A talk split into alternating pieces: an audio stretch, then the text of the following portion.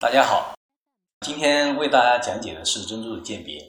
那么上两期的话呢，我们讲了珍珠的产地，还有就是珍珠的一些选购知识。那么今天为大家带上的就是鉴别。我们之前说到是海水珠，那么很多人对海水珠和这个淡水珠的话呢是很难区分的，很难区分的。那么我们首先从它的生长就是方式来看，那么淡水珠的话，它生长的话是什么呢？它是把这个它的一些细胞膜啊植入到这个贝壳里边的话呢，然后呢让它自然生长。那么它周期的话呢，在几年三四呃三四年左右。那么它整个珍珠的话呢，都是珍珠层。那么海水珍珠不一样的地方在什么呢？它是有一个珠核，然后呢珠核植入到珍珠呃贝壳里边，然后呢，那么一般珠核是非常圆，非常圆，而且个头比较大。那么珠核植入进去以后，它基本上会按照它的这个形状来进行生长。我们可以看到海水珍珠大部分的话呢，形状是比较圆的，而且个头也比较大。一般的话就是海水珍珠，那么就是尺寸的话呢，都在八毫米以上。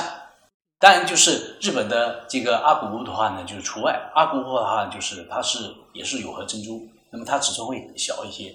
那么大多数的海水珠都在八到十三毫米之间。八到十三毫米之间，那么从个头上、形状上比较严，就可以区分淡水珠和海水珠。那另外，这个呃海水珠的话呢，因为它的珍珠层的这个密度、生长密度的话呢，比淡水珠的密度要大得多，所以看上去的话呢，就是海水珠的这个呃珠光也好、光泽也好，就是它的这个反光程度也好，那么会比淡水珠的要好得多。那么在淡水珠当中的话呢，我们可以看到，因为它自然生长的话，形状首先是很不规则，它大多数是长的就是不是那么正圆，正圆的就是在占占比是非常少，而且个头大的又圆又大的这个淡水珠的话是非常非常少。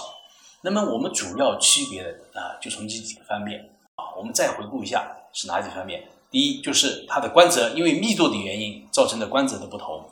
那接下来，第二，它生长方式啊不同，那么就是珠一个是有核，一个是无核，所以个头影响到它的个头大小。那么主要还有就是第三的话呢，就是它的一些生长纹路，生长纹路。那么像淡水珠的话，有些螺纹；那海水珠的话，就是会有些沙眼，有些小针眼一样的这个。那么基本上从这几方面的话呢，可以通过肉眼的话呢，对珍珠啊，就是淡水珠和海水珠做一些鉴别。那么今天呢，我为大家就是讲解的内容啊，就是这些。那么希望下一次呢，啊，大家再见。